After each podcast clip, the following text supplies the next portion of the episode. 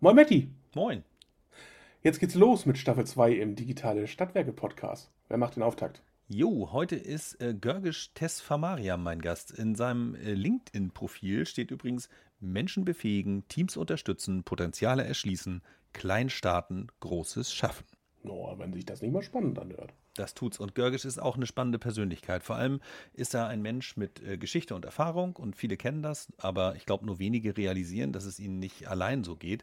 Äh, Görgisch zum Beispiel hat auch immer mal wieder in Unternehmen gearbeitet, in denen er sich nicht zu Hause gefühlt hat und äh, konnte dann dort natürlich auch irgendwie sein Potenzial nicht voll ausspielen. Und da hat er daraus gelernt und äh, setzt heute seine Erfahrungen mit seiner Contio GmbH in Organisations- und Innovationsberatung um. Ja, und ich weiß schon ein bisschen mehr als die Zuhörer, denn ich weiß, Görgisch wird nicht der einzige Gast bleiben in Staffel 2. Das wäre ja auch langweilig. Also wir haben nochmal ein bisschen das Konzept äh, angepasst. Wir haben einen gesamten Handlungsbogen. Na, jetzt haben wir viele Folgen schon bereits produziert mhm. und sie dann nochmal neu sortiert. Also, dass sie sozusagen richtig thematisch passend nachher ins Podcast-Regal äh, mit reinkommen. Aber erzähl mal mehr darüber. Ja, also wir äh, fanden es halt spannend, äh, thematische Schwerpunkte zu bilden und gleichzeitig äh, so eine Art kleinen Handlungsstrang und so eine Story halt über die gesamte Staffel zu erzählen. Ja, komm, mehr, mehr Details. Wir können ja. mehr Details vertragen. Ja, genau. Äh, also wir versuchen von der Unternehmenskultur über ganz praktische Herausforderungen äh, in Organisation, Konzeption äh, oder Realisierung und Operations ähm, zu greifen und dort verschiedene Menschen und Themen vorzustellen, die dann am Ende die Bereiche Energiewende auf der einen und Smart City auf der anderen Seite so zusammenbringen. Na, das klingt aber sehr cool. Vor allem irgendwie ein großes Konzept auf dem Weg zum Podcast Olymp gehabt. Ja, genau, großes Konzept. Also äh, ehrlich gesagt war das nicht das Anfangskonzept. also man könnte einfach sagen, ne, es ist, es ist wie, wie so häufig auf dem Weg passiert äh, und die Idee kam dazu während der Produktion. Ja, genau. Richtig? Also voll agiler Podcast und ähm, ja, das passt ja irgendwie auch zu uns. Genau, denn wie sagen wir immer so schön, das ist, das der, ist Weg. der Weg. genau, und du bist auch dabei bei dieser Staffel. Ja, genau. Staffel. Ich bin, ich bin diesmal auch mit dabei. Also erstmal darf ich mit dir immer ein bisschen sprechen Mhm. Ähm, und versuche das Ganze auch nochmal mit weiteren Formaten zu begleiten. Denn du weißt, am 26. Januar im nächsten Jahr ist was? Mhm. Der? Ja, da ist jetzt 2023. Genau. Der letzte Donnerstag im Januar übrigens, genau. Echt? Uh, mhm. cool. Ja. Das und kann kein Zufall sein. Das kann kein Zufall sein. Immer donnerstags. Äh, übrigens, wir versuchen auch diesen Podcast immer donnerstags zu veröffentlichen. Jetzt jede Nein. Woche Donnerstag, genau. Oh. Und ihr, ihr habt euch den äh, Mittwoch gegriffen. Eike und du, ihr habt nämlich einfach mal eine ja. wöchentliche Mail an alle Citizens äh, initiiert und äh, vom Start Genau, wir, wir, sind da jetzt seit ein paar Wochen dran und haben einfach mhm. gesagt, ne, der, der Mittwoch ist jetzt Sitwoch und mhm. da erscheint unser Sit Weekly. Und da äh, Eike und ich sowieso immer irgendwie ganz viel äh, unterwegs sind und gucken und durch unseren Feed total spannende Sachen laufen und bei mhm. euch ja auch, äh, haben Eike und ich gesagt, das sammeln wir zusammen äh, und schicken das mal raus und hoffen, dass das irgendwie ein bisschen auch unterhaltsam ist. Aber ich kann zumindest so viel sagen, also bisher Eike und mir hat sehr viel Spaß gemacht. Ja, und ich finde es richtig cool, dass ihr das einfach gemacht habt. Äh, und vielleicht so als Botschaft für alle euch da draußen, die ihr jetzt zuhört, ähm, wenn ihr was zu sagen habt, dann meldet uns einfach. Also auch in den Shownotes steht die E-Mail-Adresse nochmal, hi at sit.earth.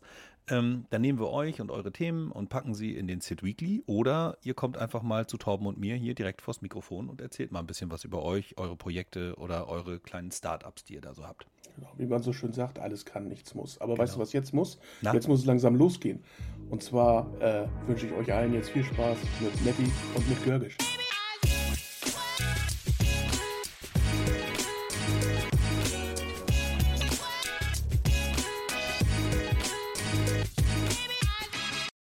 Hi und Moin und vielen Dank, dass du Zeit hast äh, und dir die Zeit nimmst, heute mit uns zusammen hier eine Stunde zu quatschen. Servus, Matti. Hi, grüß dich. Hi. Äh, genau, gleich äh, zu Anfang, ähm, äh, so steige ich ja immer gerne ein, erstmal die, die Frage nach dem, wie kommst du eigentlich in diesen ganzen Schlamassel rein? Was machst du da und wo kommst du her und warum machst du das und äh, wie ist das eigentlich alles passiert? Also ganz ehrlich, so schlamasselig finde ich das gar nicht, aber ähm, Sehr gut. du hast mich ja vorgewarnt, dass die erste Frage, die du oft stellst, so ein bisschen, woher kommst du, was machst du? Mhm. Ähm, ich bin knapp 40 und ähm, komme aus ähm, einer ganz klassischen unternehmerischen Richtung, das ist die Betriebswirtschaft.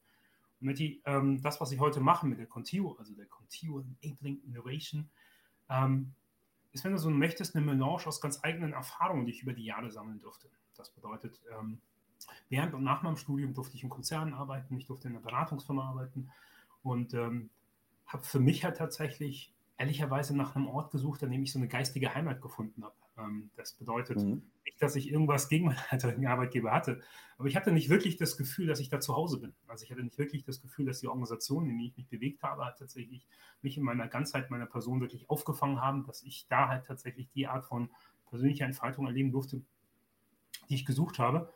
Und es hat mhm. nicht zwangsläufig nur was mit der Organisation zu tun, sondern auch mit den eigenen Ansprüchen, die man so mitbringt. Und mein Anspruch als unglaublich junger Mensch, ähm, der gefühlt hat tatsächlich 16 Stunden am Tag ähm, Energie versprüht hat. ich mhm. weiß gar nicht, ob es meine Untersuchung zum ADHS, muss ich meine Mutter mal fragen, ob es das mal gab, aber ähm, hat tatsächlich unglaublich energetischer äh, Mensch war, es ganz viele Ideen einbringen zu dürfen, Dinge verändern zu dürfen, Dinge auf den Weg bringen zu dürfen. Mhm. Und ähm, das hat nicht jede Organisation in der klassischen Form halt tatsächlich aufgefangen. Ähm, das war so die eine Erfahrung. Ähm, später habe ich dann in Digitalunternehmen gearbeitet, sowohl als Mitarbeiter, auch als, als Führungskraft. Das war dann das erste Mal so, dass ich dann Organisationen getroffen habe, wo ich das Gefühl habe, ah, okay, da sitzt mir jemand gegenüber, den ich verstehe und der mich versteht. Und da ist ein System halt tatsächlich um die Person aufgebaut, das ich persönlich nachvollziehbar finde das nicht auf Ritualen und Traditionen und oder halt tatsächlich Ansichten und Haltungen aufgebaut ist, die ich ganz schwer nachvollziehbar finde, sondern ja, verstehe ich, macht Sinn. Und ähm, das mhm. gab es oft, sowohl auf systemischer Ebene als auch auf persönlicher Ebene, auch als der Einzelperson selber hat tatsächlich den Protagonisten, den ich kennengelernt habe. Und das war für mich prägend. Also, dass ähm, ich dann plötzlich in digitalen Unternehmen, ich will nicht Startup sagen, weil das eine war schon kein Startup mehr, das andere war ein Corporate Startup. Also den Titel Startup muss man sich in meiner Welt auch verdienen. Ähm, mhm. Wenn man ein solides Unternehmen ist mit starken Bilanzen, dann ist man wahrscheinlich eher ein Digitalunternehmen. Mhm. Da habe ich plötzlich ein Umfeld gefunden, das ich total nachvollziehbar und stimmig empfand als jemand ähm, aus, als Millennial, um, um noch die Generationskeule auszupacken, ähm, mit einem ja. hohen ethischen, gestalterischen Drang. Okay. Und in, äh, und in welchen Branchen waren, waren diese Unternehmen jetzt so angesiedelt? Mhm. Also wir haben uns ja kennengelernt im energiewirtschaftlichen Kontext irgendwie auch. War das von Anfang an für dich ja. ähm, auch. Energiewirtschaft? Nee, ich habe tatsächlich zwei Branchen näher kennengelernt, Automotive und Telco. Ähm, näher kennengelernt mhm. ist auch albern. Also ich habe jetzt in meiner beruflichen Karriere Manager kennengelernt, die seit 30 Jahren Automotive machen. Wenn ich denen sage, dass ich mal für einen Autozulieferer für zwei Jahre tätig bin, dann schmunzelt der wahrscheinlich höflich.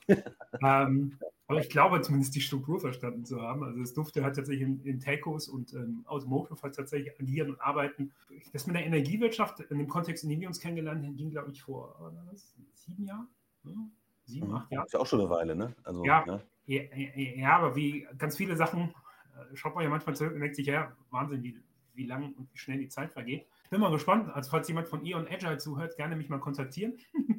Ähm, E.ON ja. ähm, hat damals hat ein Programm gestartet, ähm, damals noch unter dem Joe Tyson, das sich E.ON Agile genannt hat. Eine Initiative, die neue Geschäftsmodelle eruieren sollte.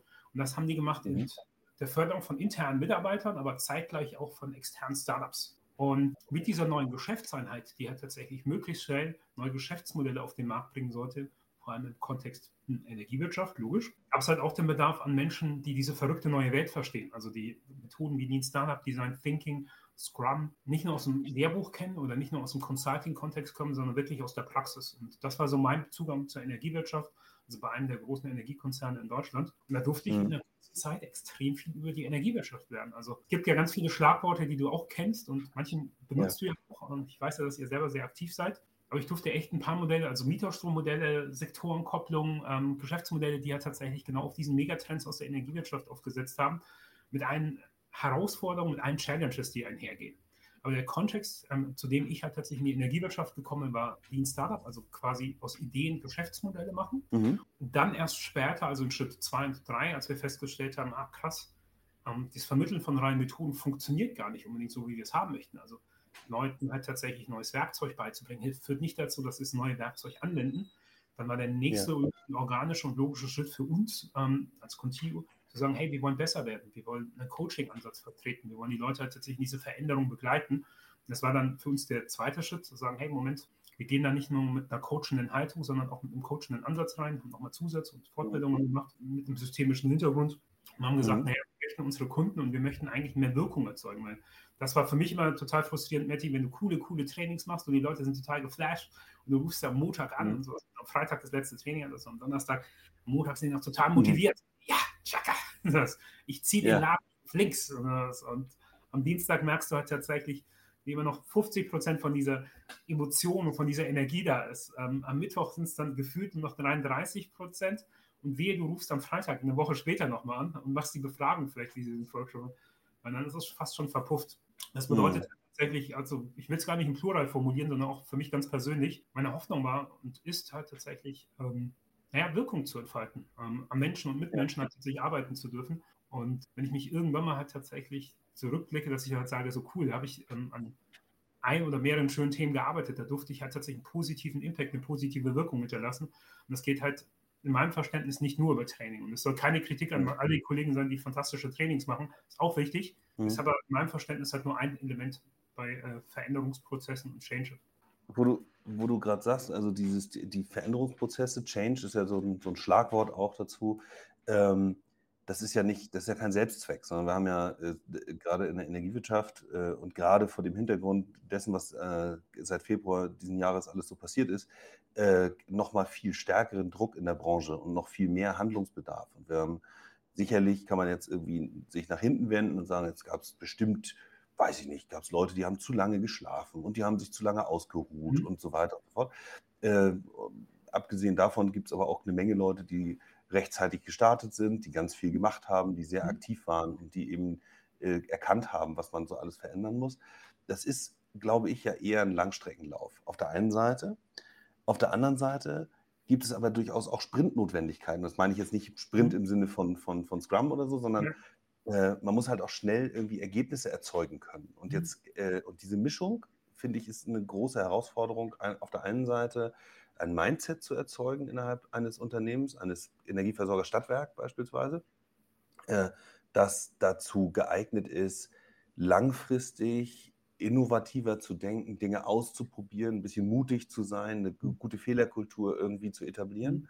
aber kurzfristig schon durchaus dafür zu sorgen, dass man eben Dinge schon wirklich auch realisiert. Also nicht mhm. in den Keller geht, lange mhm. denkt und übt und viele Bücher liest und ganz viele Konzepte macht und ein halbes Jahr später rauskommt und feststellt, braucht kein Mensch. So, äh, jetzt hast du ja diesen ganzen Change-Prozess bei dieser, äh, also Eon Agile und jetzt ja. mit Contio natürlich auch ja. wahnsinnig viele Projekte, ja. wie ihr mit diesem Zwiespalt oder mit dieser Doppelherausforderung irgendwie um. Also vielleicht, um es gedanklich nochmal, ähm, also damit wir auch gemeinsam in derselben Sprache und in demselben Gedankenmodell unterwegs sind, bei Eon Agile ging es weniger um Unternehmenskultur. Also indirekt hat es auf das Ziel eingezahlt, weil die Mitarbeiter mhm. tatsächlich im Kontext neuer Methoden, im Kontext neuer Herausforderungen Neues erleben lassen hast. Die sind im Zweifel vielleicht zurück in die Linie gegangen und haben natürlich eine mhm. ganz andere Haltung im Kundenmanagement angelegt. Aber es war eher die Theorie von einem Beiboot. Also ich habe einen Supertanker und wir brauchen nicht darüber zu sprechen, dass die großen Energiekonzerne in Deutschland vom Charakter her Supertanker sind, metaphorisch, mhm. wortwörtlich. Ja.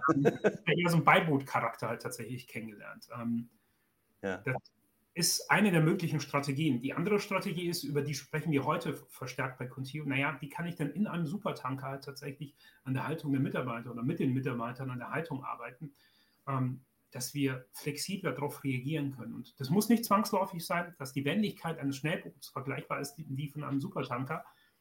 Aber Hand ja. aufs Herz, liebe Kollegen, es gibt Situationen, wo ich Supertanker auf, auf, auf, auf einen Hafen zulaufen sehe, wo ich sage so, ah, ich habe eine neunjährige Tochter, wenn ich dir bestimmte Mechanismen unserer Branche erkläre, da fährt gerade ein Supertanker gefühlt halt tatsächlich auf einem seichten Hafen zu.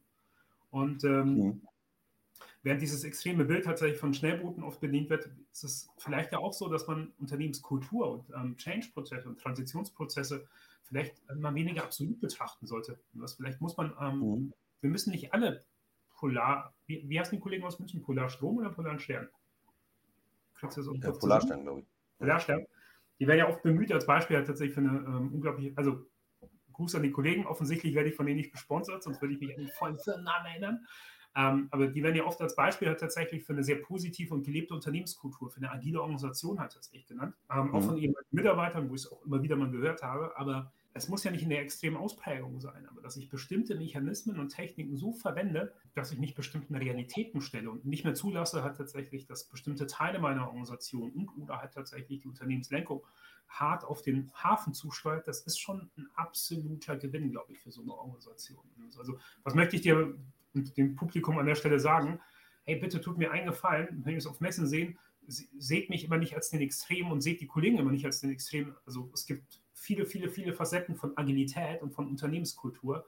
Und ich würde mich oft schon mhm. freuen, wenn wir ein bisschen flexibler sind. Also wir müssen nicht alle irgendwie Chai Latte trinken, in Berlin sitzen und rote Rasters haben. Ähm, muss auch nicht sein, ähm, um das Internet niemand zu bedienen. Aber mhm. hey, die Gaskrise und Putin, ich habe mich vor kurzem mit einem Energiemanager zusammengesetzt, der hat dazu seine PhD-Arbeit geschrieben vor 20 Jahren. Also, mhm. also ja, Wahnsinn. 20 Jahren dazu promoviert sogar verrückterweise für die Europäische Kommission. Also bestimmte Mechanismen und bestimmte Makroentwicklungen waren schon so absehbar. Bitte nicht falsch verstehen, ich werde mich jetzt nicht hinstellen und nachdem das Ereignis sagen, äh, genau so war es. Ich wusste es die ganze Zeit, aber ha, bestimmte Makrotrends sind schon absehbar. Wenn mhm. man sich einfach mit seinen eigenen Kindern unterhält und oder wenn man die Gesellschaft ein bisschen aufmerksam beobachtet, dann ist das schon so äh, einsichtig. Und dann würde ich mich total freuen, wenn man es nicht mehr versperren. Ja, ja es, es, ist, es ist total schwer, das Makrothema von dem Mikrothema sozusagen nicht zu trennen, sondern es gleichzeitig zu sehen. Also wenn ich auf der einen Seite mhm. eine, eine kurzfristige Herausforderung habe, dann muss ich mich der stellen. Und häufig hört man, höre ich auch diese mhm. Stimmen, die dann sagen, ich konnte mich um dies und das nicht kümmern, weil mein Tagesgeschäft ja irgendwie dazwischen mhm. liegt. Und das Tagesgeschäft ist für mich ein Mikrothema. So, also ja. ich muss natürlich dafür sorgen, dass ja. ich, dass das, ja. weiß ich nicht, dass auch eine Rechnung gestellt wird. Also muss ich, oder dass mein, mein, äh, meine Liquiditätsmanagement-Geschichte und meine, weiß ich nicht, was mein Vertrieb irgendwie funktioniert und so. Mhm. Aber ich kann eben halt diese, äh, diese Makrosachen nicht ausblenden. Also, also die Zeit von, weiß ich nicht, 12 bis 60 Monate in die Zukunft Mhm. Die muss ich halt schon irgendwie auch bedienen und gucken. Mhm. Und äh, wenn mir dafür die Zeit fehlt, äh, dann habe ich wahrscheinlich in Zukunft irgendwie eher mal ein Problem. Andererseits habe ich natürlich mhm. unter Umständen Gesellschafter, die sagen, aber du musst jetzt hier aber mal kurzfristig auch äh, Erlöse, ne? und wir haben hier eine, eine, Beteiligung, wir wollen hier auch ein bisschen ja. äh, mal den Melkschemel irgendwie anstellen. Ja, ähm, oder was viel banaleres, ich habe hier ein Schwimmbad, ne? also ich habe hier, ein, und ich will nächstes Jahr wiedergewählt werden oder übernächstes Jahr, also das sind ja legitime halt tatsächlich Interessen und Gespräche, die zwischen Gesellschafter und Vorstand stattfinden oder Geschäftsführer. Aber wie, wie, wie geht man sozusagen ja. damit um, wenn man dann sagt, okay, ich möchte, ja. ich möchte, also ich glaube, so ein, so ein Blick von außen, also jetzt, ob ich das Berater nenne mhm. oder äh, euch als Contio sehe, so ihr beratet ja insofern auch ein Stück weit, ne? Also es ist ja mhm. zwar so Coaching und Leute weiterbringen und so, aber die, ähm, das ist immer der Blick von außen, der auch eine Rolle spielt. Mhm. Also dieses Ab das, das nicht Ablegen von Scheuklappen, sondern das gar nicht erst Vorhandensein von diesen. Das hilft mir ja als Unternehmen irgendwie voranzukommen. Und wie stelle ich äh, sozusagen das auf und wie geht ihr ran, wenn ihr so eine Herausforderung äh, habt, eine Unternehmenskultur einerseits langfristig mhm. sozusagen so aufzustellen, dass sie, dass sie gut funktioniert, kurzfristig aber durchaus auch ein paar Projekte irgendwie am Start sind, die für schnelle Entscheidungen vor unsicheren Erkenntnislagen vielleicht irgendwie auch befördern. Jetzt kommt die beraterartigste Antwort, die du in diesem Podcast jemals bekommen hast. Kommt drauf. Okay, warte. kommt drauf an.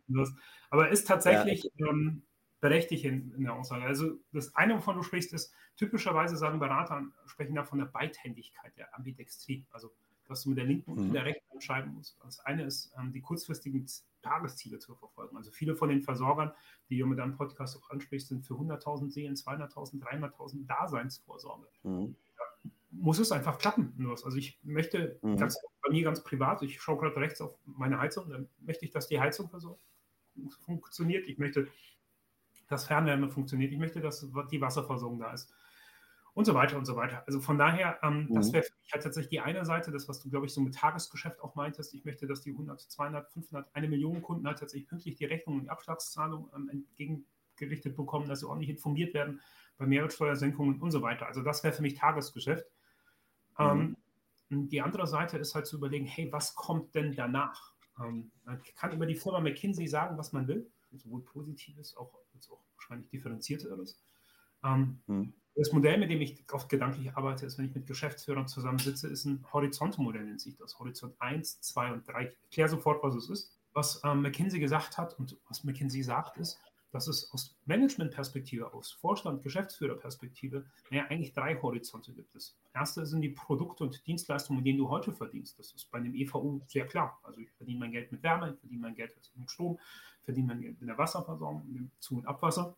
Ähm, es gibt einen Horizont 2, das sind Dienstleistungen, die dem sehr nahe sind. Ich würde mal einfach sowas nehmen wie Breitband oder Fernwärme.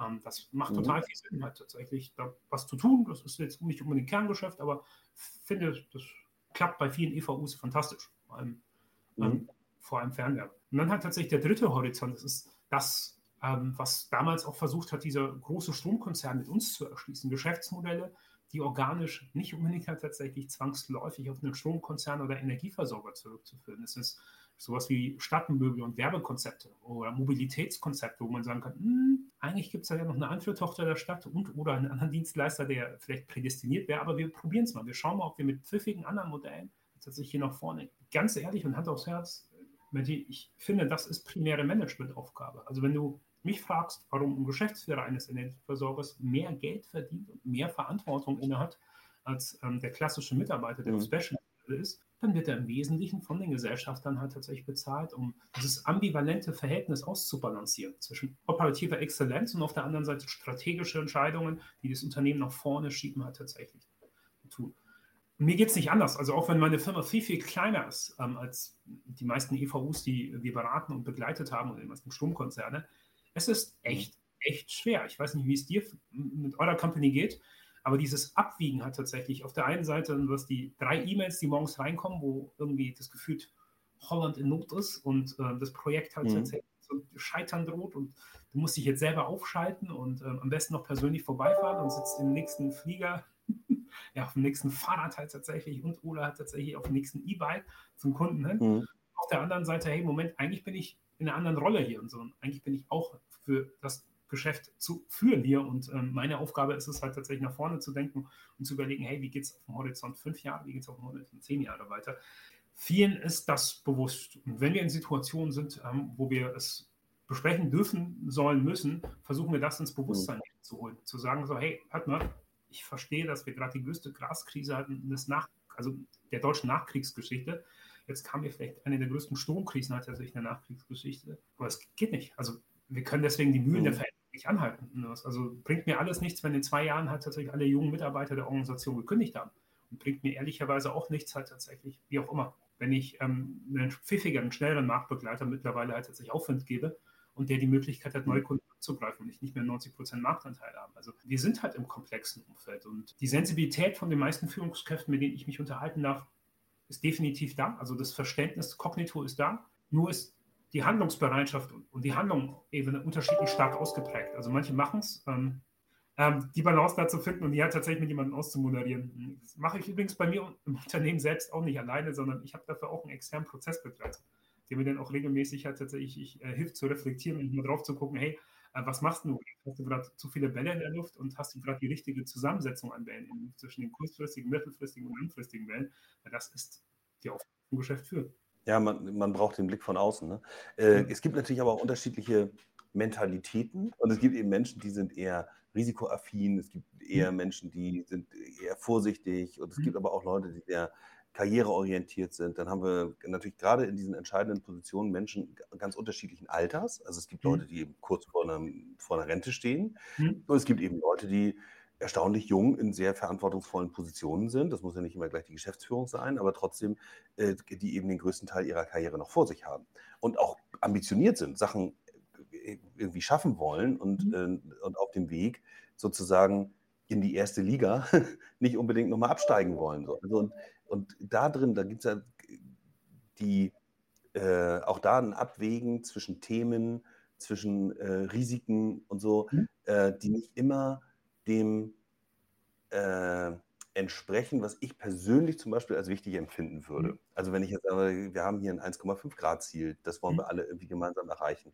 Auch wenn es jeden Tag ambitionierter wird, das zu mhm. schaffen, äh, würde ich es nicht abschreiben wollen. Dennoch ist es zum Beispiel so, dass ich kaum Energieversorger sehe, die so die, das, die sich darauf committen und wirklich sagen, mhm. wir wollen alles tun, um 2030 mhm. einfach mhm. wesentliche Teile unserer Fernwärme, unserer, äh, unseres Energiemixes, bla bla bla, umgestellt zu haben und da wirklich äh, ranzugehen mit einer, mit einer Mentalität von, ich will einfach verdammte Axt deutscher Meister werden und ich spiele hier nicht äh, irgendwie, um im Mittelfeld zu landen. Mhm. So, das hat natürlich was, wenn ich ein, mir ein hohes Ziel setze, mhm. dann kann ich scheitern. Dann kann ich leichter scheitern, als wenn ich sage, naja, komm, ein bisschen abwägen. Das hat wiederum eine Auswirkung auf vielleicht meine Karriere, weil mein Gesellschafter, Hauptgesellschafter, meistens eine Kommune, vielleicht sagt, also bis als Tiger gestartet und als Bettvorleger geendet oder irgendwie so, das ist Reputationsverlust, bla bla bla.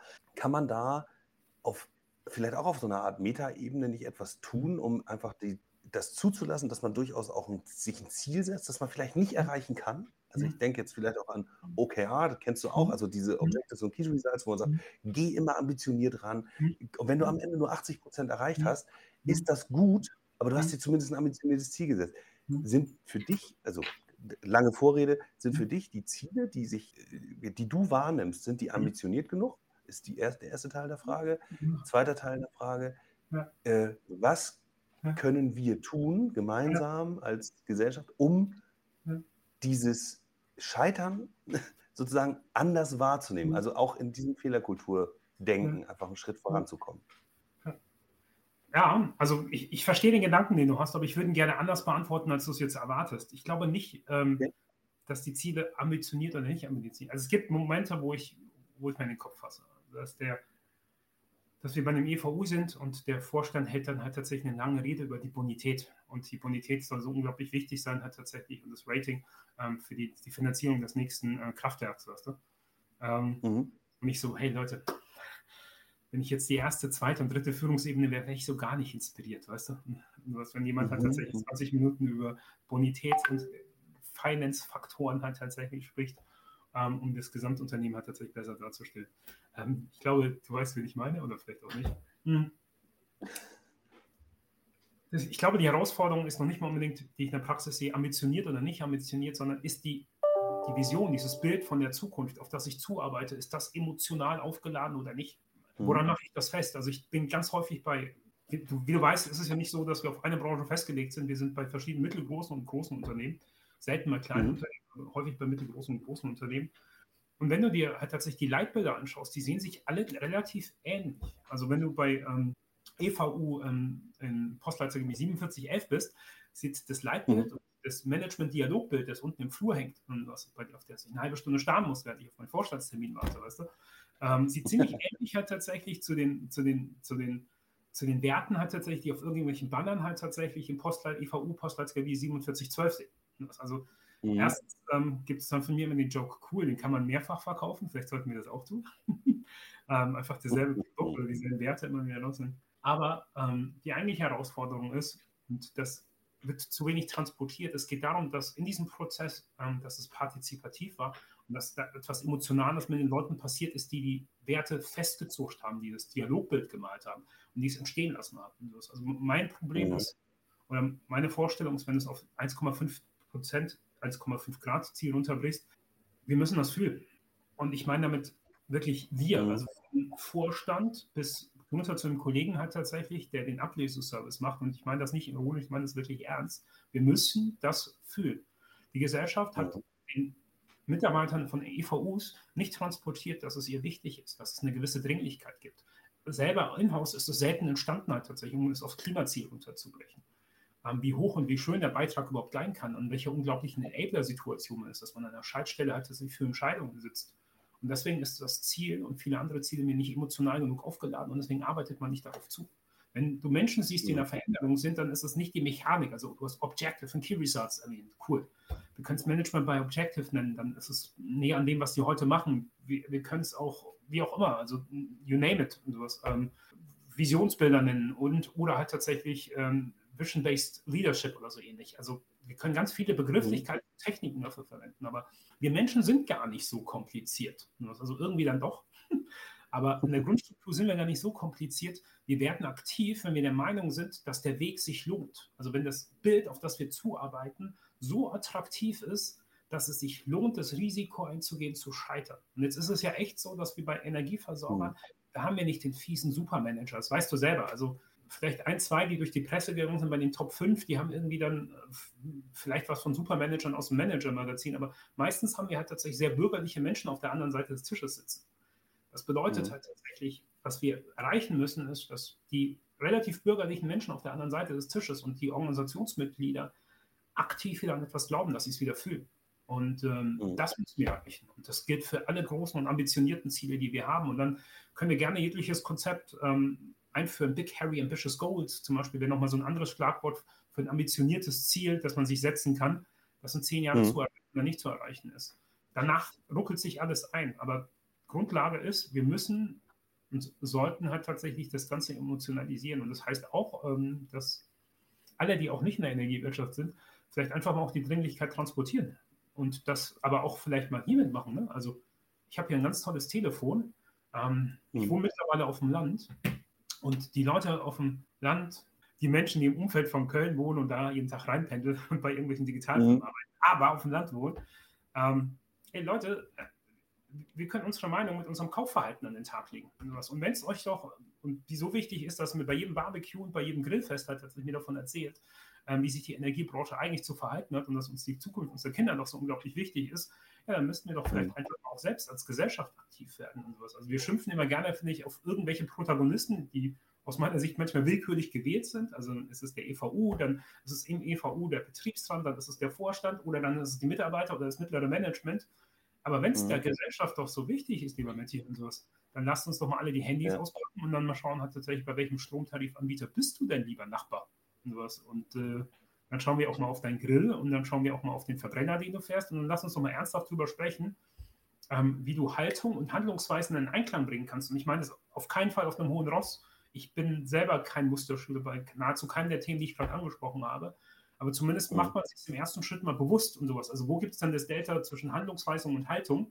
Und wenn man ja. das auf einer persönlichen Ebene Einklang bringt und auf der anderen Seite Menschen hat, die es dann halt tatsächlich die Dringlichkeit von uns transportiert hat. Und im dritten Element Menschen, die diese Vision von der Zukunft emotionalisieren, dann hat man den Cocktail zusammen, der in der Gesellschaft so ziemlich alles möglich macht. Ja. Das, was ich raushöre auch aus der Geschichte, ist, ich kann nicht alles selber machen, ist mhm. okay, mhm. aber ich darf, also ich kann nicht perfekt sein und mit meinem eigenen Verhalten das mhm. Klima retten. Geht nicht. Ne? Mhm. So. Ich darf und sollte aber auch nicht immer nur auf andere zeigen und sagen, jetzt ich bin, ich bin abhängig von Politik, ich bin abhängig von meinem Geschäftsführungskreis, ich bin abhängig von meinem Gesellschafterkreis, sondern äh, du hast es selber in der Hand und du kannst selber Teile der, der, Teil der Lösung sein. Und auf der anderen Seite höre ich ganz viel Kommunikation. Also der, das, was du sagst, wenn wir emotionalisieren wollen und darüber reden wollen, was, was es uns eigentlich auch bringt, die Zukunft zu verändern, mhm. dann ähm, müssen wir kommunizieren. Ich fand es aus dem letzten SIT, also dem, dem Stadtwerk mhm. Impact Day, an, an, dem du ja teilgenommen hast und eine unserer Bühnen moderiert hast und äh, hoffentlich auch nächstes Mal teilnimmst. Da kommen wir vielleicht gleich nochmal drauf, was wir da ja. noch für eine Idee äh, äh, ausarbeiten können. Aber wenn, wenn ich an den äh, zurückdenke, da gab es äh, so, es gab verschiedene Stimmen, die das gesagt haben. Ich weiß gar nicht mehr, wer im Detail, aber irgendwie positive Narrative ist so ein mhm. Schlagwort, was mir eingefallen Wir müssen darüber reden, nicht Bedrohungsszenarien ausformulieren, mhm. sondern darüber reden, was wir an an positiven Effekten erzeugen können, wie mhm. unser aller Leben sich sozusagen mhm. verändert im positiven Sinne, wenn mhm. wir etwas machen. Das sind die richtigen Antreiber. Und dafür äh, brauchst du die richtige Kommunikation. Ich, wenn ich jetzt mal so ganz äh, optimistisch bin, dann stelle ich vielleicht fest, wenn wir, wenn wir alle mitnehmen und alle emotionalisieren und alle eine positive Vision von der Zukunft haben, dann kann ich vielleicht auch den ein oder anderen Stadtwerkegesellschafter, also sprich Kommune, der dann natürlich, klar, ein Bürgermeister, mhm. Bürgermeisterin ist, die gewählt werden mhm. will und die kann dann mhm. sozusagen auch Einfluss darauf nehmen, wie ihr Unternehmen Stadtwerk sich aufstellt und wie da Ziele gesetzt werden. Und diese Ziele wiederum machen es dann leichter, dass ein Geschäftsführer, Geschäftsführerin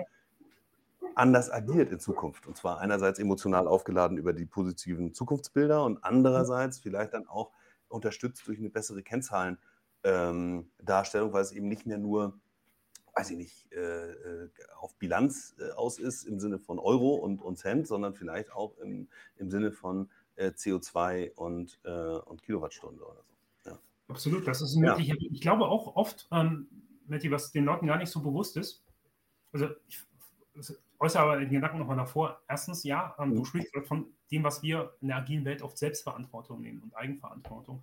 Ähm, das ist ein Schlüssel, absolut. Also wenn wir ähm, wenn man halt tatsächlich von einer gewissen Mündigkeit sprechen muss und darf man halt tatsächlich an jeder Stelle, glaube ich, ähm, immer wieder halt tatsächlich selbst und Eigenverantwortung einfordern und sich selber auch immer wieder reflektieren, zeige ich die denn gerade auch. Ähm, das mhm.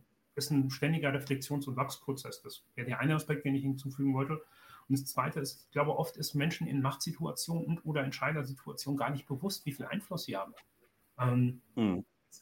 Ich habe ja das Glück, mit ganz verschiedenen Hierarchiestufen einer Organisation zusammenzuarbeiten. Und dann wird ein Hauptabteilungsleiter dann in dem Meeting zweimal die Augenbrauen links gehoben und dann werden da ganz fantastische Sachen rein interpretiert. Dann heißt es, der ja, cool. mag das ja nicht so gerne, wenn wir das machen. Warum? Naja, der hat so komisch geguckt, Meeting 47 und denkst jetzt, hä? Hast du jetzt aus, aus einem etwas pikierten, ne, was ungefähr auch an 100 anderen Sachen liegen kann, weil die Sonne ihm gerade ins Gesicht geschienen hat oder der Kaffee gerade zu bitter war und oder halt tatsächlich irgendwie der Kollege gerade lispelt. Ähm, kann 100 verschiedene andere Gründe haben, warum er gerade physisch auf bestimmte Punkte reagiert hat. Und die Kollegen mhm. auf der Uhr erzählen mir dann halt tatsächlich die nächsten zwei Jahre, dass Dr. Punkt, Punkt, Punkt halt tatsächlich bestimmte Dinge nicht mag. Das äh, wissen doch alle in der Organisation. Und so ist es halt häufig, auch innerhalb von Organisationen, dass bestimmte Gerüchte und Gedankenkonstrukte in einem unglaublichen Tempo kommunikativ weiterverarbeitet werden. Und ähm, das zahlt ebenfalls, jetzt kommen wir zu dem Wort, zu dem du eigentlich mal wolltest, Unternehmenskultur, mhm. indirekt ein. Oh, schwierig. Also wir Menschen mhm. sind aber auch, äh, wir sind aber auch eine aufregende Spezies, muss man sagen. ja, kann, aber wenn man jetzt sozusagen einmal diese Erkenntnis hat und sagt, okay, ja. wir, wir wollen positiv kommunizieren, wir gucken nicht darauf, dass ein anderer anfängt, sondern wir, wir sagen einfach, wir sind selber Keimzelle all dessen, was wir verändern wollen und wir können anfangen, etwas zu tun, mhm. äh, in der Hoffnung, ein gutes Beispiel zu geben und andere zum Mitmachen zu äh, motivieren und, und anzustecken, sozusagen, im positivsten Sinn. Dann kommt danach, glaube ich, relativ schnell auch die Frage nach Methodik und ja. nach äh, das, was man so Training nennt. Also wenn ich. Mhm ist egal, wo du hingehst. Du kannst mhm. sagen, ich, ich, Fußball habe ich grundsätzlich mhm. verstanden. Ich mhm. könnte vielleicht auch Ausdauertraining machen, aber ich brauche jemanden, der von außen guckt, der mir hilft, Rituale aufzubauen, der mir ja. hilft, die auch einzuhalten und, und mir den Handlauf liefert. So, solche Dinge habt ihr so eine, habt ihr auch so eine, so eine Dauerlauf-Themen ja. bei euren Kunden, die ihr dann langfristig begleitet und sowas aufbaut. Ja, genau. Wie macht, wie macht ihr das so? Genau. Also das erste, worüber wir jetzt gesprochen haben, war Ausrichtung. Da gehören so Leitbild hat tatsächlich dazu, da gehören Vision und Missionsarbeit hat tatsächlich dazu. Da kommen die Definition und das ähm, hat tatsächlich Bestimmen von Werten, die für die Organisation relevant sind. Ähm, mhm. Das zweite Element, über das wir sprechen, sind oft Rollen und was Rollenklarheit. Also selbst bei ganz unabhängig von den Methoden selber ist das eine der großen mhm. Herausforderungen der Organisation. Hey, in welcher Rolle befindet sich wer und welche Aufgaben hat tatsächlich, welche Kompetenzen und welche Verantwortlichkeiten sind dann mit der Rolle verbunden? Und der Punkt, mhm. von dem du gerade sprichst, es sind Routinen und Rituale, die Prozesse halt tatsächlich, die sich auch in Methodiken wie Kanban und sowas widerspiegeln. Na klar, das macht man in der Tendenz halt tatsächlich nicht alleine, sondern dann sucht man sich einen Profi, der mit einem genau diese neuen Routinen und Rituale, also neuen Prozesse, neuen Events, neue Rollen halt tatsächlich ähm, gestaltet. Der mhm. gesamte Anspruch ist oft, dass es ein partizipativ ist, also dass man es nicht alleine macht und sowas. Das macht man dann nicht im stillen Kämmerchen. Das ist kleine klassische Unternehmensberatung, wo man sagt, guck mal, Reorg, Edgy Badge, alle sitzen jetzt nicht mehr im Hauptgebäude, sondern im Nebengebäude und du reportest mhm. jetzt nicht an den Typen, der am Tisch nebenan saß, ähm, nur weil irgendwie seine Nummernbezeichnung besser ist als wie auch immer. Sondern es ist tendenziell halt tatsächlich ein Austarieren. Und ähm, wenn du mich fragst, wie man das heutzutage macht, dann möchte ich das gerne global beantworten, nicht nur auf uns, sondern halt tatsächlich, das, da spricht man von iterativ inkrementeller Organisationsentwicklung. Das ist der gängige derzeitige Standard, wenn man von Veränderungen innerhalb und an Organisationen spricht. Das bedeutet, man überlegt sich, hey, Moment, wir sind hier in einem komplexen Umfeld und eins dieser Merkmale, ich habe es glaube ich heute schon zweimal erwähnt, eins dieser Merkmale von komplexen Situationen oder Ausgangslagen ist, ich kann dir davor nicht sagen, Matti, ich habe das echt schon oft gemacht in vielen Programmen und Projekten, kann dir davor, bevor ich die Maßnahme angreife, nicht das Output und das Ergebnis benennen. Das ist erstmal ein Punkt, den man für sich selber so anerkennen muss. Ich habe da mhm. echt mhm. viele kluge Bücher zu gelesen, extrem viele Seminare auf verschiedenen ähm, Anbietern und, und, oder Ländern. Keiner von denen konnte mir diese berühmt-berüchtigte Glaskugel verkaufen, die ich unbedingt haben wollte. Mhm. Ich mache es jetzt mit ein bisschen Humor, aber Tatsache ist, in einem komplexen Umfeld ist die Rechnung und die Gleichung, so stelle ich mir das immer vor, relativ komplex. Das bedeutet, ähm, mhm. viele Faktoren sind einfach unterschiedlich. Und was wir erleben durften, ist bei EVUs, die auf dem Papier sich sehr ähnlich sehen, also Versorgungsgebiet 500.000 bis eine Million Menschen, ähm, wie auch immer, zweitgrößter Versorger der Region, bla bla bla bla bla. Also auf den harten Faktoren halt tatsächlich sich sehr ähnlich sind.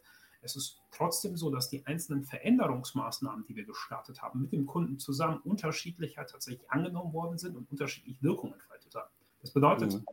Wenn ich von einem partizipativen Prozess spreche, um neue Rituale, neue Methoden, neue Rollen und oder halt tatsächlich neue Artefakte einzusprechen, dann spreche ich erstmal von der Grundaussage, ich kann es davor nicht bestimmen. Der logische Schritt ist, ich habe gerade auch schon mal erwähnt, ich habe eine neunjährige Tochter. Wenn ich mit meiner neunjährigen mhm. Tochter besprechen würde, dass ich davor halt tatsächlich nicht sagen kann, ob es klappt oder nicht, würde ich mich mit meiner Tochter hinsetzen und überlegen, hey, wie kann ich die Maßnahmen so klein schneiden, dass es mir nicht sonderlich wehtut? Also weder finanziell noch zeitlich noch sozial. Also wie kann ich Maßnahmen so klein schneiden, dass wenn ich es ausprobiere und es klappt nicht, ich mir nicht die Finger verbrenne? Ähm, mhm. Wie kann ich halt tatsächlich, als wir es erstmal gekocht haben, wie können wir irgendwas kochen halt tatsächlich, was so klein und so wenig komplex ist, dass selbst der Papa das einigermaßen hinbekommt, ohne unterwegs die Geduld ja. zu verlieren. Ich wollte, dass wir beide Spaß dran haben. Also die Sachen so klein zu schneiden. Und das ist letztendlich für mich die geistige Grundlage von iterativ inkrementell, zu sagen, hey, ich schneide die Maßnahmen und die Maßnahmenpakete so klein, dass wenn ich zurückblicke und reflektiere und schaue, ob die erfolgreich waren oder nicht, die letzten zwei Schritte, ähm, ich nicht wirklich einen großen Verlust hatte. Ich beim Aufsichtsrat nicht erklären muss, mhm. warum x Millionen an Budget halt tatsächlich verloren sind. Ähm, du kennst das selber, es gab in der Vergangenheit fantastische Übernahmen in der, ähm, zwischen EVUs und äh, erneuerbare Energien halt tatsächlich Hersteller. Was schief geht, weil du ein zweistelliges Millionenbudget investiert hast oder vielleicht sogar ein dreistelliges Millionenbudget, das ist, das ist schwer zu argumentieren. Ja, High Risk. Das ist High ja. Risk, das High Chance, High Risk Verhalten. Ich sage nicht, dass die Maßnahme doof ist oder dass sie falsch ist, sondern ich sage halt tatsächlich, unsere Tendenz wäre halt tatsächlich zu überlegen, kann man machen, aber wahrscheinlich würde ich davor 20 andere Maßnahmen machen. Also drei Leute einstellen und überlegen, ob ich eh tatsächlich genau das Produkt in der Region verkauft bekomme. Ein System Integrator kaufen, halt tatsächlich aus der Region, um mir die Zahlen von dem anzuschauen. Wie auch immer halt tatsächlich überlegen, wie ich abstufen kann und ähm, mit möglichst wenig halt tatsächlich Input und wirklich schon Output bekomme und immer wieder Indikatoren habe, ob es in die richtige Richtung geht oder auch nicht. Was mhm. ist aus meiner Sicht moderne iterativ inkrementelle Organisationsentwicklung? gesunder Menschenverstand. Also das haben aber fast ja, alle agile Methoden in sich und sowas. Also ich habe da vorne ein total tolles Regal mit extrem vielen Büchern, die total klug sind von Leuten, die es total pfiffig und interessant beschrieben haben, aber Hand aufs Herz, bei den meisten Büchern blätterst du durch und denkst, ah ja, logisch. logisch, also macht total viel Sinn. Das bedeutet ja. für mich, ist, wenn wir über agiles Arbeiten sprechen, ist eigentlich eine Haltung. Also es macht für dich ganz viel Sinn und das ist für dich logisches Denken, wenn du, glaube ich, einmal die Grundstruktur dahinter verstanden hast, wenn du es angenommen hast, wenn es Teil deiner Haltung ist. Ich unterhalte mich oft mit extrem intelligenten, total sympathischen Menschen ähm, aus der Branche oder auch aus anderen, die sind einfach pfiffig, die sind unternehmerisch denkend. Und wenn die dann sagen, Herr Testformal, ich habe keine Ahnung von Agilität, dann sage ich mal, hm, weiß ich nicht. Schauen wir uns doch gemeinsam das Seminar an und überlegen uns tatsächlich, wie viel du anders gemacht hättest, weil das möchte ich an der Stelle auch sagen. Ganz häufig treffe ich intelligente und pfiffige Menschen und die haben schon agil gehandelt, noch bevor sie wussten, dass es agil ist. Da fällt mir gerade ein, dass wir tatsächlich auch in Projekten äh, teilweise an, angefangen haben, erstmal mit diesen Schlagworten um uns zu werfen und damit aber eher Hürden aufgebaut haben. Also wir haben Wände aufgebaut, weil Leute einfach erst einmal mit diesem Schlagwort was, was, was Negatives verbunden haben oder es muss alles anders und dieser moderne Kram und irgendwie sowas, mhm. Und in anderen Projekten, also mhm. wir sind dann irgendwann zwischendurch auch mal reflektiert äh, und, mhm. und, ein bisschen schlauer mhm. geworden, äh, haben wir einfach gesagt, wir machen das, aber wir nennen das nicht mehr so. Wir sagen einfach, jetzt, wir brauchen jetzt Regeltermine und wir machen das ja. so und so und wir haben ja. eine Liste, ja, und so. Und, und dann funktioniert das irgendwie besser. Also es ist immer noch nichts Empirisches jetzt, aber trotzdem ist es einfach erstmal so ein anekdotisches Erfahren, äh, ja. Finde ich, ganz, find ich ganz spannend. Ähm, Würde ich dir genauso bestätigen und sowas. Aber auch, auch da wieder kommt drauf an. Also ich habe beides schon erlebt. Ich habe bei EVUs Menschen mhm. kennengelernt, die waren davor bei ähm, super erfolgreich bei irgendwelchen großen Beratungsfirmen. Ähm, die haben das sehr positiv aufgenommen, auch diese englischen Begrifflichkeiten. Und ähm, es ist nicht mehr so, dass mhm. sie Cargo-Kult, also der Begrifflichkeiten selbst wegen, glaube ich, es positiv aufgenommen haben, sondern die wollten dann, glaube ich, auch mit den neuen Begrifflichkeiten, die wir benutzt haben, signalisieren, hey, hier ist jetzt was anders. Also das ist keine Aufgabenliste, sondern das ist ein Product Backlog und wir machen hier in diesem Product Backlog etwas anders und sowas. Wir schreiben User Stories, ähm, die Nutzerzentren, also die wollten dann mit der Sprache sich abgrenzen, neu zu alt. Ähm, das ist so die eine gedankliche Richtung, die ich verstehe. Die Richtung, mhm. die du ansprichst, die habe ich aber in Projekten genauso erlebt. Also wir haben auch schon in konservativen, kleineren Unternehmen in Süddeutschland gearbeitet, wo du halt tatsächlich mit Backlog-Items und Product Owner die Leute eher absteigst und wo du sagst, oh, dann kriege ich die nicht abgeholt. Aber wenn du denen erklärst, hey Leute, ich würde mich gerne dreimal die Woche eine Viertelstunde nur das Projekt austauschen, damit unsere ähm, Aufgaben nicht untergehen im Tagesgeschäft, dann nickt eigentlich jeder mit dem Kopf und sagt, naja, eine Viertelstunde bin ich bereit zu investieren. Wenn man das Daily Stand-up nennt und den Leuten ja, irgendwie ja. erklärt, was die, die, Historie dahinter ist, dann ist es schwierig. Wenn man dann mit denen ins Meeting geht und sagt, ähm, hör mal, und sowas damit wir 15 Minuten gut nutzen, kurz mal gefragt, was habt ihr so gestern gemacht, was machten ihr heute? Ach ja, und dann vielleicht noch, damit wir uns nicht an der Zeit gleich schwächen, macht es einer nach dem anderen. Also da kann ich deine Erfahrung hat tatsächlich an der Stelle auch nicht empirisch, aber nochmal deckeln, das ist so. Also wenn es darum geht, mhm. halt tatsächlich ähm, agile Arbeitsmethoden einzuführen, dann gibt es nicht den einen Königsweg. Ähm, auch da wieder, jeder ist anders auf der anderen Seite des Tisches. Vielen Menschen funktioniert es aber ganz fantastisch, die Sachen nicht explizit zu benennen und den Leuten damit keine Angst zu machen. Ähm, es ist auch oft so gewesen, dass wenn ich Leute, also wir sind nicht immer bei Stunde Null dabei, wenn Agilität oder iterative Organisationsentwicklung. Häufig ist es so, dass der Kunde davor es alleine probiert hat. Also so sind die Menschen halt, ne? man probiert es erst alleine. Dann stellt man fest, dass es wahrscheinlich nicht funktioniert hat, sonst würde er nicht mit uns telefonieren. Oder die, bei denen es funktioniert hat, die hören wir einfach nicht. Selektive Wahrnehmung. Also fair muss ich dann bleiben, glaube ich. Und dann ist es oft so, dass sie dann Mitarbeiter auf irgendwelche Schulungen geschickt haben, aber die konnten dann keine Anwendungskompetenz entwickeln, weil die es nie in der Praxis gesehen haben. Weißt? Also die, die laufen dann bei uns mhm. mit in Projekten und sagen, uh, das ist damit gemeint. Ah ja, sehr logisch und sowas. Ähm, aber wenn du in einem Zweitagesseminar in einem schicken Hotel in Hamburg, München oder Frankfurt bist, dann wirkt das alles sehr, sehr abstrakt. Ähm, und wenn du es dann halt tatsächlich mal live und in Farbe sehen durftest, vielleicht mal mitlaufen durftest, oder auch die ähm, Fragen, die wir stellen, sind meistens nicht zufällig, sondern die haben eine gewisse Logik und Struktur dahinter. Dann finden die Leute das oft klasse, können es annehmen, finden es unkompliziert und gehen es mit. Und das ist das, was wir ja eigentlich erreichen wollen. Also das ist das, was ich anfangs sagte, Wirkung entfalten. Im besten Fall ist es so, dass wenn wir eine Firma eine Zeit lang begleitet haben oder punktuell begleitet haben, dass die danach sagen, hey, ist jetzt anders und besser als davor. Also war schön, dass ihr hier wart und äh, kommt doch gerne mal wieder. Ja, du hast, du hast vorhin äh, oder eingangs was erwähnt, äh, was ich ganz spannend finde, nämlich dass Konzepte, Visionen, Missionen irgendwie sich, sich ähneln, äh, vielleicht sogar gleichen können. Ja. Äh, trotzdem der wesentliche Punkt nicht die Ausformulierung ist, sondern dass die Menschen, die das erarbeitet haben, dass mit denen was passiert ist. Und äh, wie nimmst du das wahr? Wir haben ja so ein bisschen negativ konnotiert oft dieses Thema Meetingkultur, also zu mhm. viel Blabla für zu wenig Input, zu viel mhm. Zeitverschwendung und so weiter.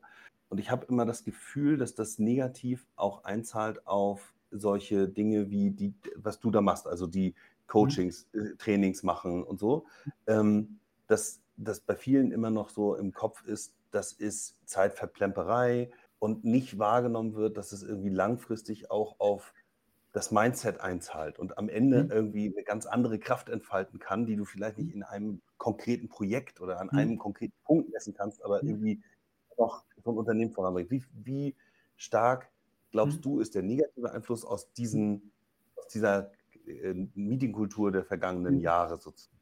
Das ist eine gute Frage.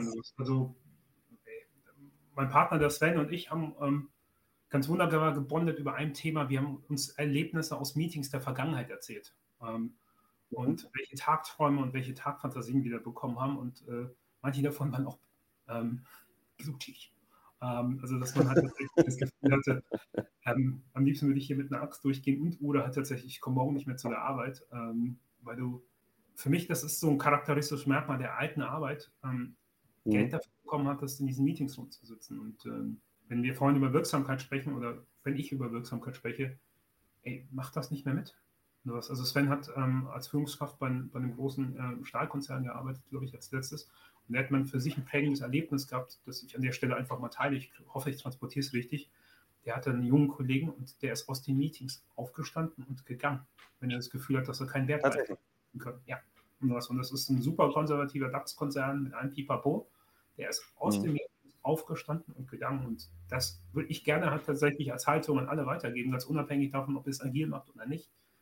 Das ist unsere Lebenszeit. Die meisten von uns haben Nachwuchs und oder halt tatsächlich auch einen gewissen Anspruch ans Leben. Ich stelle mir jetzt, wenn ich Menschen und wenn ich bei der Arbeit Zeit verbringe, halt tatsächlich immer die Frage, Spielplatz oder Arbeit? Also was möchte ich damit sagen? Also was wäre jetzt lieber auf dem Spielplatz oder glaube ich, es wäre jetzt nutzenstiftender für die Gesellschaft und für mich selber auf dem Spielplatz mit der Kleinen zu sein? Oder habe ich gerade das Gefühl, dass ich im Kontext der Arbeit Wert stifte? Und das ist vielleicht mhm. eine Frage, die wir uns alle mal stellen sollten. Also, dass ich früher als junger Mensch in Meetings, die acht Stunden gingen, halt tatsächlich acht Personen gefühlt da waren und nur zwei haben die ganze Zeit gesprochen. Oh, ich weiß gar nicht, ja, genau, das, also das, also das war. Oh. Genau, also diese, diese Art von, von äh, Alleinunterhaltertum sozusagen, von Bühnenshow, von Frontal-Meetings irgendwie so, das empfindet, glaube ich, jeder als ausgesprochene Zeitverschwendung und langweilig und wenig progressiv irgendwie. Ähm, es gibt Aber dazu haben wir ja das Gegenkonzept, Matti, weil du gerade gesagt hast, ist das schädlich für unseren Standpunkt? Ich glaube nicht. Also das ist für mhm. viele Menschen die alte Welt und dann kommt jemand um die Ecke und schlägt die neue Welt vor und macht partizipative Formate. Also ähm, unabhängig mhm. von den großen Methoden, die wir jetzt schon benannt haben, gibt es ja Strukturen und oder halt tatsächlich auch Moderationsformate, die partizipativ sind. Also dass wir sagen, hey, wir geben jedem ja. Thema nur sieben Minuten Zeitfenster, jeder darf ein Thema einbringen, also wie ein Coffee zum Beispiel zu moderieren. Und das ist dann so ein Ausprägen von der neuen Welt. Da sitzen Leute, die lächeln zumindest mal wieder. Weißt also die haben, die haben auch keinen Spaß mehr. Also egal wie viel den Leuten bezahlt, wenn das nicht zufälligerweise deren Thema ist, wo sie ein High Involvement haben. Also der Marketing Manager, der gerade mit den verschiedenen Fachbereichen überspricht, hat tatsächlich wie das Rebranding ist, ähm, sondern da sitzt nur aus Versehen jemand aus dem Kundenmanagement, der das neue gebrandete Ding adaptieren muss und vielleicht in zwei SAP-Systeme einpflegen muss das macht ihm keinen Spaß. Und äh, hm. da halt tatsächlich sich aktiv einzubringen, ist dann das Gegenkonzept zur alten Welt. Aber ich habe dich unterbrochen, du hattest auch gerade einen Gedanken. Ja, nee, der, der äh, Gedanke, also finde ich auch genau richtig, was du sagst. Der Gedanke, den ich gerade hatte, war noch der, ähm, es gibt Führungskräfte bis hin zu Geschäftsführungsmitgliedern, äh, die ähm, beklagen, dass sie sehr viel führen müssen, weil ansonsten mhm. wenig passiert. Also mhm. so nach dem Motto, wenn ich nicht irgendwie vortanze, wenn ich nicht irgendwie mhm. sage, wohin es geht, dann, mhm. dann dann kommt nichts voran. Ne? Von mhm. alleine geht nichts. Mhm. Ich muss es immer anstoßen und so.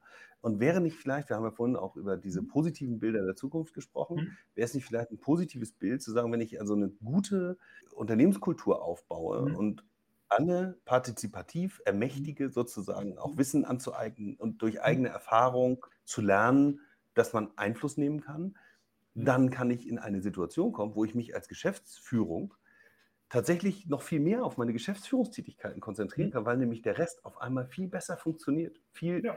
Äh, selbstständiger mhm. funktioniert und, und, und viel weniger sozusagen interven interveniert werden muss von Seiten der Geschäftsführung. Das stimmt. Also tatsächlich ist das auch das Bild, mit dem ich sehr häufig arbeite und sowas. Also um die neue Welt attraktiv zu machen, mhm.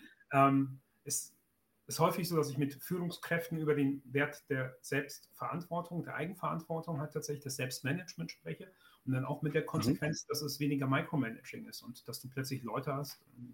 Jeder kennt es von uns, der ein Zehn-Mann-Team hat. Da gibt es ein bis zwei Leute, die sind einfach dabei. Die sind auf Zack. Die denken mit. Ja. Und die schreiben abends noch eine E-Mail hat tatsächlich. Und mit denen macht es doch Spaß zu arbeiten. Jetzt will ich dir nicht das gegenteilige Entwurf halt tatsächlich vorstellen, dass wir es hinbekommen, mit den neuen Methoden und mit der neuen Haltung 10 von 10 zu erreichen. Aber es sind mehr als die zwei bis drei. Also es ist nicht mehr normal verteilt, dass ich nur noch eine kleine Gruppe habe, sondern versuche, so viele möglich wir Mitarbeitenden halt tatsächlich in der Selbstverantwortung zu tragen. Und was üblicherweise passiert ist, weil du sagst, die Gesellschaft, man braucht gar nicht mhm. eine gesellschaftlichen Veränderung, man braucht einen gewissen Teil. Jetzt gibt es ganz viele Studien und manche halt tatsächlich, die ich sehr, sehr gut finde, sprechen davon, dass man 30 bis 40 Prozent einer Gesamtorganisation braucht, damit sich nachhaltig in einer Organisation wirklich etwas verändert. Das ist so der Tipping Point. 30 bis 40 Prozent. Mhm. Und glaubt mir, und schade, dass ich jetzt nicht mit einem Kunden halt tatsächlich hier im Podcast sitze, aber wenn du als Gruppenleiter merkst, dass es nicht mehr nur die ein, zwei Personen von den zehn sind, wenn du es als Abteilungsleiter merkst, tatsächlich, dass du auf weiter Flur nicht mehr alleine stehst, wenn du es als Geschäftsführer tatsächlich plötzlich merkst, dass auch wenn du den kritischen Fragen deiner Hauptabteilungsleiter gegenüber trittst, dass der immer noch stimmige mhm. Antworten kommt, du gehst mit einem anderen Gefühl aus dem Gebäude raus. Und ähm, natürlich ist es so, dass wir unser Joch uns selber bauen. Ne? Also in dem Moment, in dem ich anfange, Micro zu managen, ähm, ist es so, dass ich den Leuten mhm. halt tatsächlich den Aspekt und den Wert Selbstverantwortung abspreche. Ähm, ja. Und es ist so ein, so, das ist so ein Mischverhältnis, das sich halt tatsächlich, oder ein Abhängigkeitsverhältnis, das sich gegenseitig bespeist. Aber dafür gibt es eben halt, halt, glücklicherweise Menschen wie dich und deine Kolleginnen, die helfen, den Blick von außen zu kriegen und, mhm. und äh, helfen auch in die, in die Selbstreflexion zu kommen und äh, Methoden und, und, und Formate anbieten, die das sozusagen ermöglichen, dass man dann irgendwie einen Schritt vorankommt und sich nicht wieder, wieder einbuddelt in,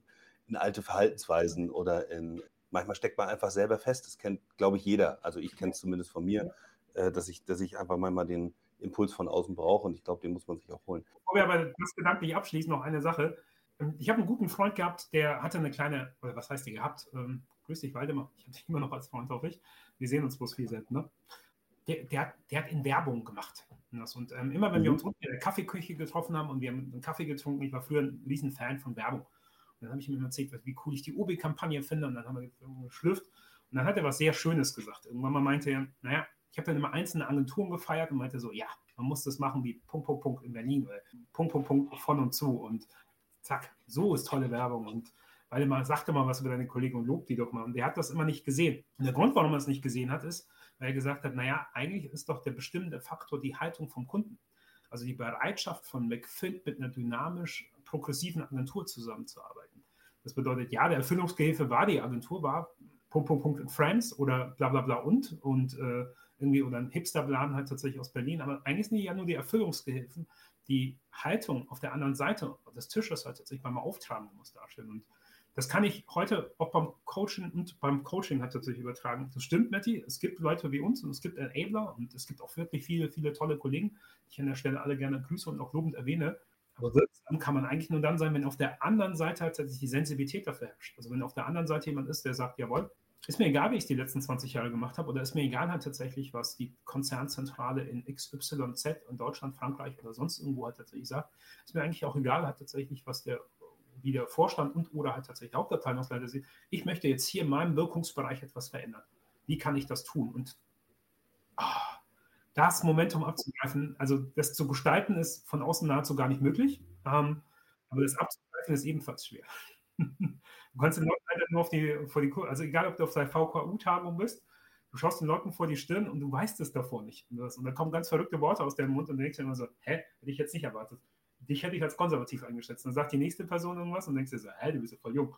Ähm, man kann den Leuten leider nur vor Kopf gucken. Die Haltung entscheidet auch den Punkt. Ja, und ich, ich glaube, äh, aber eben diese, diese Kräfte in einem Unternehmen zu, zu aktivieren. Also es gibt so mhm. viele schlaue Menschen in den mhm. Unternehmen, die ihr Potenzial nicht ausschöpfen und zwar nicht, weil sie jetzt irgendwie keinen Bock darauf haben, sondern weil es ihnen einfach ja nicht ermöglicht wird so und, oder sie nicht ermutigt werden dazu. Also manchmal Leute stecken ja so ein kleines bisschen in ihren Schneckenhäusern und müssen so ein kleines bisschen Anreiz kriegen und wenn die dann aber rauskommen und, und mhm. äh, irgendwie aufblühen, das hört sich jetzt ein bisschen sehr pathetisch an oder so, aber dann, äh, dann schafft man auf einmal Kräfte zu motivieren, die eine totale Win-Win-Situation sind. Das heißt nicht, dass ich als Arbeitgeber dann äh, die jetzt noch mehr ausnutze, weil sie auf einmal länger da bleiben und noch mehr sich anstrengen und mehr Kalorien in ihren Synapsen verbrauchen, sondern es hat auch damit zu tun, dass diese Menschen dann einfach noch ein ganz ein, ein anderes Gefühl von Qualität, von, äh, mit der sie ihre Zeit verbringen, sozusagen äh, empfinden können. Ich, ich, bin da zu 100 bei dir. Also der, der Punkt, wo ich entschieden habe, aus der nebenberuflichen Selbstständigkeit eine vollberufliche in der Contigo zu machen, war, ähm, bei einem großen deutschen Konzern, kein Energieversorger, ähm, ein Training, ein ganz klassisches Training zum Thema agilen Arbeiten, ging zwei Tage lang. Und dann hatte ich am letzten Tag eine Kollegin, die war 60. Ähm, und die sagte halt zu mir, hör mal, Gregor, ich habe noch drei oder fünf Jahre im Konzern, ich weiß es gar nicht mehr. Und dann hatte die Tränen in den Augen stehen und meinte so, so möchte ich gerne die letzten Jahre arbeiten. Das, das wäre meine Herzensangelegenheit. Die Frau hat alles gesehen, die war mal Vorstandsassistentin, hat tatsächlich bei diesem Riesenkonzern von einem der äh, Vorstände die hat verschiedene Abteilungen gesehen. Ich weiß gar nicht, wie man alt man ist, wenn man nach einer Ausbildung direkt hat, tatsächlich bei einem Konzern anfängt, aber ich würde vermuten, er hätte 30 plus Berufserfahrung und hat ganz viele Abteilungen, kannte, Raum kannte sie auch und gefühlt jeder in der Firma kannte sie halt tatsächlich. Und dann war das für mich so ein Eureka-Moment, wo ich gedacht habe, krass, also erstens, so wie mir geht es ganz, ganz vielen Menschen da draußen, also dass die nach was suchen und dass sie ihren Job gerne machen und dass sie ihn vielleicht auch gut gemacht haben, aber dass sie vielleicht noch nicht ganz das Gefühl gehabt haben, zu Hause zu sein, also noch nicht diesen geistigen Heimathafen gefunden haben ähm, das hat dann ganz viele Ausprägungen, dass sie oft vielleicht nicht das Gefühl hat, gehört zu werden. Also obwohl sie valide Meinungen und Gedanken hat tatsächlich, dass sie die nicht einbringen kann. Ähm, dass sie das Gefühl hat tatsächlich, dass nicht immer die bestmögliche Lösung, sondern eher der Absender tatsächlich gehört wird bei ihren im Unternehmen und so weiter und so weiter. Aber es war ein sehr, sehr emotionaler Moment und ich habe in dem Moment verstanden, so, wow, krass, ähm, das muss sich verändern. Das ist ähm, scheinbar nicht ein Thema von einem Einzelnen und sowas. Ich dachte immer, bei mir ist was schiefgelaufen mit dir. bei mir ist es ja auch so, ich komme ursprünglich, also meine Familie und ich kommen aus Eritrea, das liegt im östlichen Afrika. Dann war ich immer relativ kreativ. Ähm, ich habe immer keinen Bock gehabt, lange Zeit dieselben Sachen zu machen. Ich dachte früher beim Zweifel, naja, du bist, du passt einfach nicht in diese Auflaufform tatsächlich, die irgendwie sich Corporate oder Deutschland AG nennt und du, du hast das Problem. Ähm, aber die letzten sieben Jahre, die letzten acht Jahre durfte ich mit ganz vielen tollen Menschen zusammenarbeiten und es wirkt langsam so auf mich, als ob keiner in diese Auflaufform oder in diese, diese, diese Cookie-Figur passt, die uns irgendwie Deutschland AG vorgibt. Es ist sehr interessant. Also ich finde das auch total spannend, wo du das gerade erzählst. Also ich äh, würde auch wieder behaupten, ich bin auch Durchschnittstyp. Ne? Ich bin jetzt ja. nicht besonders äh, besonders talentiert hier oder da. Ich bin ein ganz normaler Typ halt. Und ich ja. habe halt auch so ein Gefühl gehabt über Jahre, auch in unterschiedlichen Konzernstrukturen gearbeitet ja. und festgestellt, passt nicht, fühle mich nicht wohl, bin irgendwie nicht, also dieses Zuhausegefühl, das mhm. du beschreibst, ist, ähm, ist einfach das richtige Wort dafür. So, mhm. ich, man kann es gar nicht so sehr ausformulieren und ich glaube einfach mittlerweile tatsächlich auch, dass es viel mehr Leuten so geht. Und dass selbst die Menschen, von denen ich damals dachte, dass sie sich wohlfühlen in ihren Rollen mhm. und in ihrer Position, dass es denen unter Umständen genauso gegangen ist, die aber mhm. anders damit umgegangen sind und vielleicht, vielleicht ein bisschen ängstlicher, vielleicht nicht ganz so, äh, wie auch immer, ihr Weg war vielleicht nicht wegzugehen und was anderes mhm. zu machen, sondern da zu bleiben und auszuhalten und sich an anderen Stellen äh, Ventile zu suchen, weil man dann, weiß ich, Hobbys aufbaut und, und, und so. Es gibt so viele Wege, aber ich finde ich finde es total spannend, wie du das gerade beschrieben hast. Und ich sehe da, dass es, wenn die Aufmerksamkeit von allen Führungskräften, aber auch von allen Kolleginnen und Kollegen innerhalb eines Unternehmens auf diesen Punkten sozusagen, äh, wenn die Aufmerksamkeit da steigt, dann kann man, glaube ich, insgesamt mit viel feiner ausjustierten Antennen ja. Äh, ganz anders agieren. Und jetzt stach ich mal einmal den Bogen hin zum mhm. nächsten Stadtwerke Impact Day. Mhm. Ähm, wir haben darüber gesprochen, ob wir nicht vielleicht ein Panel oder eine, eine mhm. kleine, wie auch immer, ein Format schaffen mhm. können da drin, wo wir eben genau das thematisieren und mhm. einfach darüber sprechen, wie geht es eigentlich bei euch? Wie, wie geht es dir als Geschäftsführung? Wie geht es dir als Projektleitung? Wie geht es dir als Mitarbeiterin oder so in, in solchen Situationen? Aber auch und, gerne, wie geht es ähm, dir als Betriebsrat? Ne? Also erst, ja, ja, genau. Und vielleicht wäre das so ein, äh, so ein Aufruf und vielleicht sollten wir das jetzt einfach so in den nächsten Wochen irgendwie nochmal äh, thematisieren ja. und nochmal ein bisschen Social Media und ein bisschen äh, LinkedIn posten oder so und fragen, wer kann sich da beteiligen, wer hat Lust dran, äh, da, dabei mitzumachen und wir überlegen uns mal ein schönes Format, wo wir diese Themen irgendwie auch beim SIT unterbringen können. Weil ja. ich fand es toll, dass du das letztes Mal gemacht hast und ich würde ja. gerne deine Profession sozusagen noch mehr in den in den SIT integrieren, weil ich glaube, dass das eben sehr viel damit zu tun hat, wie wir alle Zukunft gestalten und dass das einfach irgendwie am Ende auch auf so ein 1,5 Grad Ziel einzahlt. Total gut. Ähm, also erstmal lieben gerne. Ich habe es ja selber auch schon im Kopf gehabt und habe es artikuliert.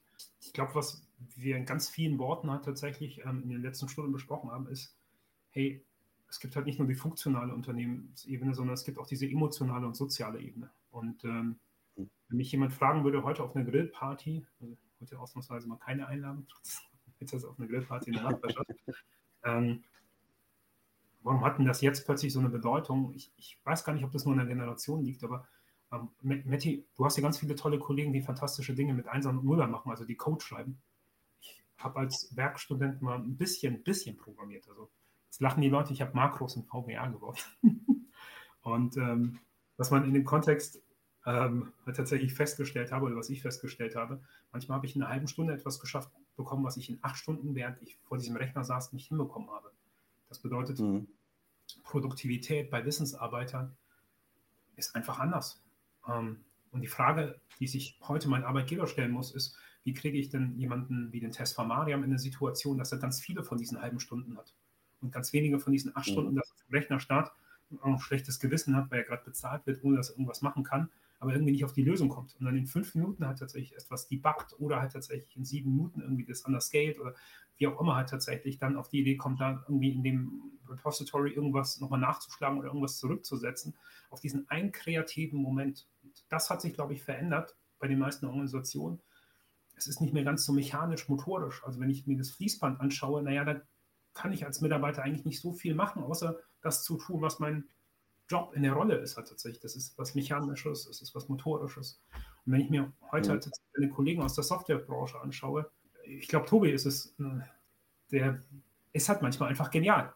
Und jetzt ist doch nur noch die Frage, tatsächlich, wie kann ich für ihn das Umfeld so stricken, dass der Tobi möglichst häufig genial ist. Also was, was, was für ein Umfeld braucht ein Mitarbeiter tatsächlich im Jahr 2022, um möglichst viele kreativ-schöpferische Momente zu haben.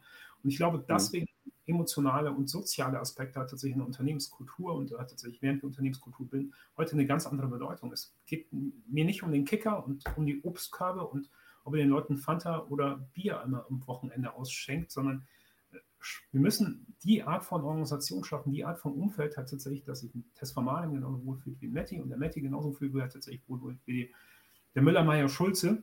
Und mhm. das ist unabhängig von deren Tätigkeiten. Das gilt auch für die Kollegen aus dem Tagesgeschäft. Und wenn wir Kollegen haben, die jeden Tag die Aufgabenliste extrem stringent abarbeiten können und das im Minutentakt, dann ist das doch Hammer. Also die zuverlässigste Abrechnung der Welt. Also auch das macht ja ein gutes Energieversorgungsunternehmen aus. Also darum darum missen sich doch halt tatsächlich viele Branchen, dass man da so zuverlässige Kollegen und Kolleginnen hat.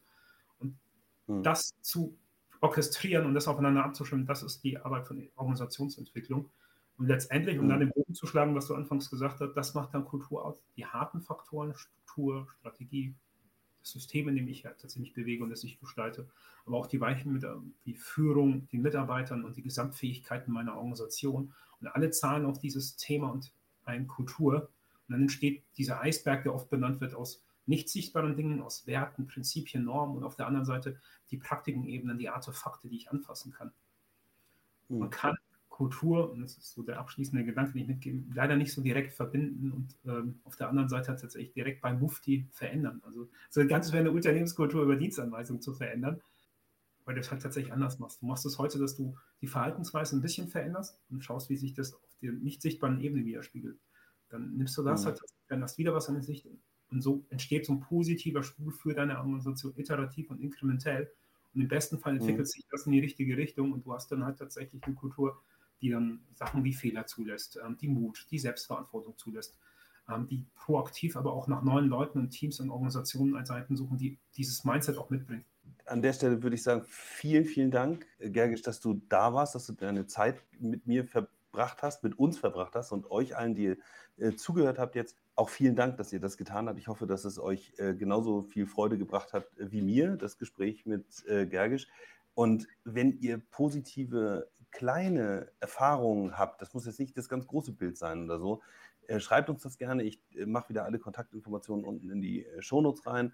Ähm, und wenn ihr vielleicht auch was mitteilen wollt, wir machen am 26. Januar wieder diesen Sit und wir brauchen eure Erfahrungen, eure Stimmen, eure Erlebnisse, ähm, um zu erklären und, und zeigen zu können, wie Veränderung funktioniert und äh, wo Dinge im besten Fall sehr gut gelaufen sind und möchten die gerne auch ein bisschen mit einbringen in, unsere, in unser kleines Tagesformat und äh, vielleicht auch die Dinge, die wir zwischendurch besprechen. Okay. Vielleicht ähm, auch Mehrwert. Metti, du hast das gerade wunderbar abmoderiert. Ich würde das noch einen Gedanken mitgeben. Ähm, wir nehmen gerne Erfahrungen in beide Richtungen. Also auch da, wo ihr mutig wart und vielleicht hat tatsächlich eine Reaktion, ähm, die anders war als eure Erwartungen habt, auch das wollen wir gerne hören. Weil ich glaube, ähm, es ist wichtig, dass wir auch solche Geschichten erzählen. Ähm, also seid gerne auch mutig und teilt eure Learnings, wie es auf Neudeutsch heißt. Also die Erfahrungen hat tatsächlich bei der Einführung von neuen Artefakten, neuen Prozessen, neuen Rollen, neuen Methoden und oder halt tatsächlich der iterativ implementierten Organisationsentwicklung gemacht habt, teilt ihr gerne mit uns äh, in Social Media. Und dann halt auf dem Sit. Am 26. Januar ist er dieses Jahr. Also im nächsten Sechs, Jahr. Nächstes Jahr, genau. 26. Januar. Und äh, bis dahin gibt es noch ein paar andere Formate. Aber genau, also das ist der Tag. Und wenn ihr äh, was beizutragen habt auf sit.earth, äh, gibt es entsprechend alle Informationen, wo man auch, äh, da haben wir ein Call for Paper und äh, da kann man eben halt seine Themen auch noch platzieren. Okay, prima. Gergisch, vielen, vielen Dank. Ähm, ich wünsche dir jetzt einen schönen Feierabend demnächst, würde ich meinen, äh, ist es soweit. Ja. Und ähm, äh, dann äh, wünsche ich uns allen, euch allen auch eine schöne Zeit und ja, bis, bis ganz bald. Bis bald. Mach's gut. Tschüss, Maddie. Ja.